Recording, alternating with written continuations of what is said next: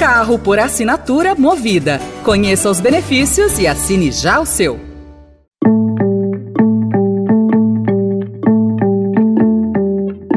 Olá, começa agora mais uma edição do Notícia no seu Tempo, um podcast do Estadão para você ouvir as principais informações do jornal. Esses são os destaques do dia.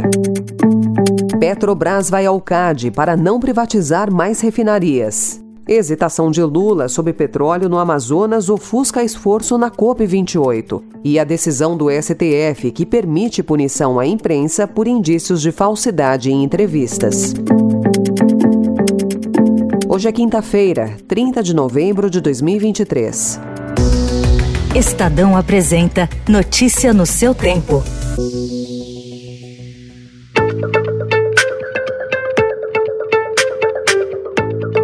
Petrobras pediu ao Conselho Administrativo de Defesa Econômica, o CAD, a revisão de todos os acordos para a venda de refinarias firmados no primeiro ano da gestão Bolsonaro. Em junho de 2009, a estatal firmou com o CAD um termo de compromisso de cessação e se comprometeu a vender oito de suas 13 refinarias para reduzir a participação de 98% que detinha no setor. Das oito refinarias ofertadas, apenas uma de grande porte foi foi vendida à refinaria Landulfo Alves, na Bahia, hoje refinaria de Mataripe. Uma outra, a Lubinor, no Ceará, chegou a ser vendida em 2022 por 34 milhões de dólares, mas não foi entregue. Agora, no pedido feito ao CAD, a Petrobras citou seu plano de investimentos 2024-2028, que prevê desembolsos em refino, transporte e comercialização, e disse que isso será feito de forma competitiva e segura.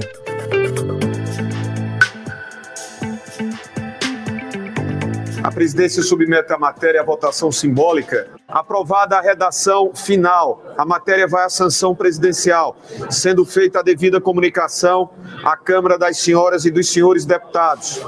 O Senado aprovou ontem, em votação simbólica, o projeto de lei de taxação dos fundos offshore no exterior e exclusivos de apenas um cotista. A proposta é prioritária para o ministro da Fazenda, Fernando Haddad, que vê no texto uma possibilidade de aumentar a arrecadação nos próximos anos e ajudar a zerar o déficit primário da União. O projeto estabelece uma alíquota de 15% para depósitos no exterior e os exclusivos terão uma alíquota de 15% a 20%, a depender do prazo. O projeto segue agora para a sanção presidencial.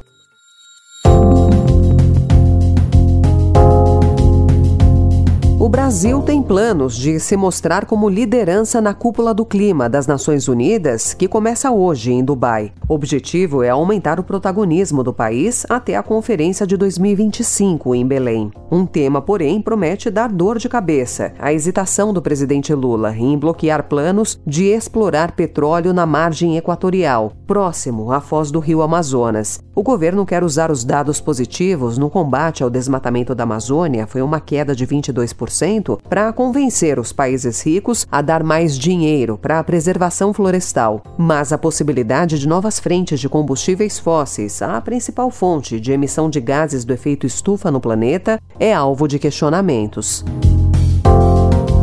Reativado após quatro anos de congelamento na gestão passada, o Fundo Amazônia só recebeu 3% do prometido neste ano pela União Europeia e por países como Estados Unidos, Alemanha e Dinamarca, individualmente. Para especialistas ouvidos pelo Estadão, o trâmite burocrático e a espera pela redução do desmate atrasam as liberações. Na segunda-feira, a ministra do Meio Ambiente, Marina Silva, disse que o Brasil vai à COP28 para cobrar e não ser ser cobrado. Que nós estamos indo para a COP não é para ser cobrados, nem para ser subservientes, é para altivamente cobrarmos que medidas sejam tomadas, porque é isso que o Brasil tem feito. Foi o Brasil que ajudou a que se tivesse agora um mecanismo na convenção que se chama perdas e danos reparação pelas perdas e os danos de países vulneráveis em função da mudança do clima produzida por países desenvolvidos.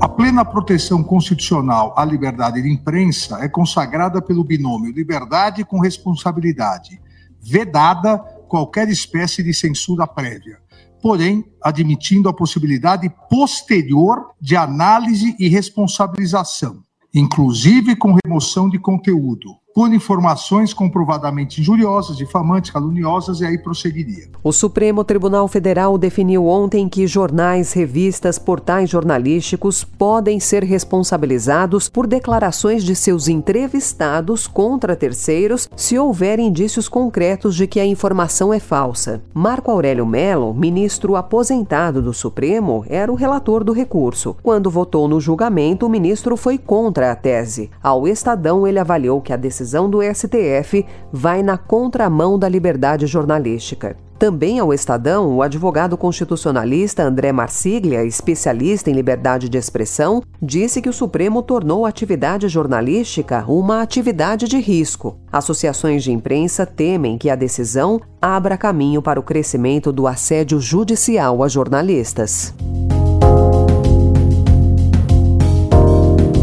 Expectativa de vida no Brasil voltou a subir e chegou aos 75 anos. A explosão na mortalidade da população nos anos de pandemia reduziu abruptamente o índice, caindo a um piso de 72,8 anos em 2021. Apesar do crescimento, os efeitos da Covid foram claros. A projeção, depois de uma série de altas antes de 2019, era de uma expectativa de 77 anos de vida para 2022. Os dados foram divulgados ontem ontem pelo IBGE.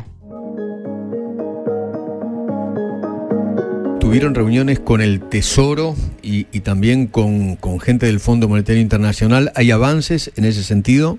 Sí, estamos avanzando fuertemente. La, la, reunión con el Tesoro y la reunión con el Fondo fueron protagonizadas por el jefe de gabinete, Nicolás Pose, y Luis Caputo. Eh, el ministro de Economía, Luis Caputo, eh, pudo discutir em profundidade esses temas Na Argentina, o presidente eleito Javier Milei confirmou ontem à Rádio Mitre o nome de Luiz Caputo como ministro da Economia. Caputo é aliado do ex-presidente Maurício Macri e já dirigiu o Banco Central da República Argentina. Retratado como Messi das Finanças pelo cientista político macrista Marcos Penha, Caputo é contra a dolarização, prometida por Milei na campanha e criticada por grande parte dos economistas, tanto em razão da falta de dólares como devido ao país abrir mão de sua política monetária nós damos por encerrada a discussão. Aprovado o projeto, a matéria vai à promulgação, sendo feita a devida comunicação à Câmara das senhoras e dos senhores eh, deputados. O Senado brasileiro aprovou ontem o protocolo de adesão da Bolívia ao Mercosul. O texto vai para a sanção do presidente Lula, que é um defensor da inclusão do país vizinho. O presidente boliviano Luiz Arce comemorou a adesão da Bolívia e agradeceu Lula. Notícia no seu tempo. Se o senhor não está lembrado, dá licença de contar que aqui onde agora está, esse edifício alto era uma casa velha. O álbum Adoniran Barbosa, ao vivo no Sesc 1980, quarto volume do projeto Relicário do selo Sesc, chega à plataforma da instituição e aos players comerciais no dia 5 de dezembro. O Estadão ouviu a gravação com exclusividade. É uma preciosidade. O Relicário já produziu outras e deve ainda revelar mais raridades da música popular brasileira nos próximos anos. Inaugurado em 2023, o projeto já trouxe registros de shows de João Gilberto, Zélia Duncan e João Bosco.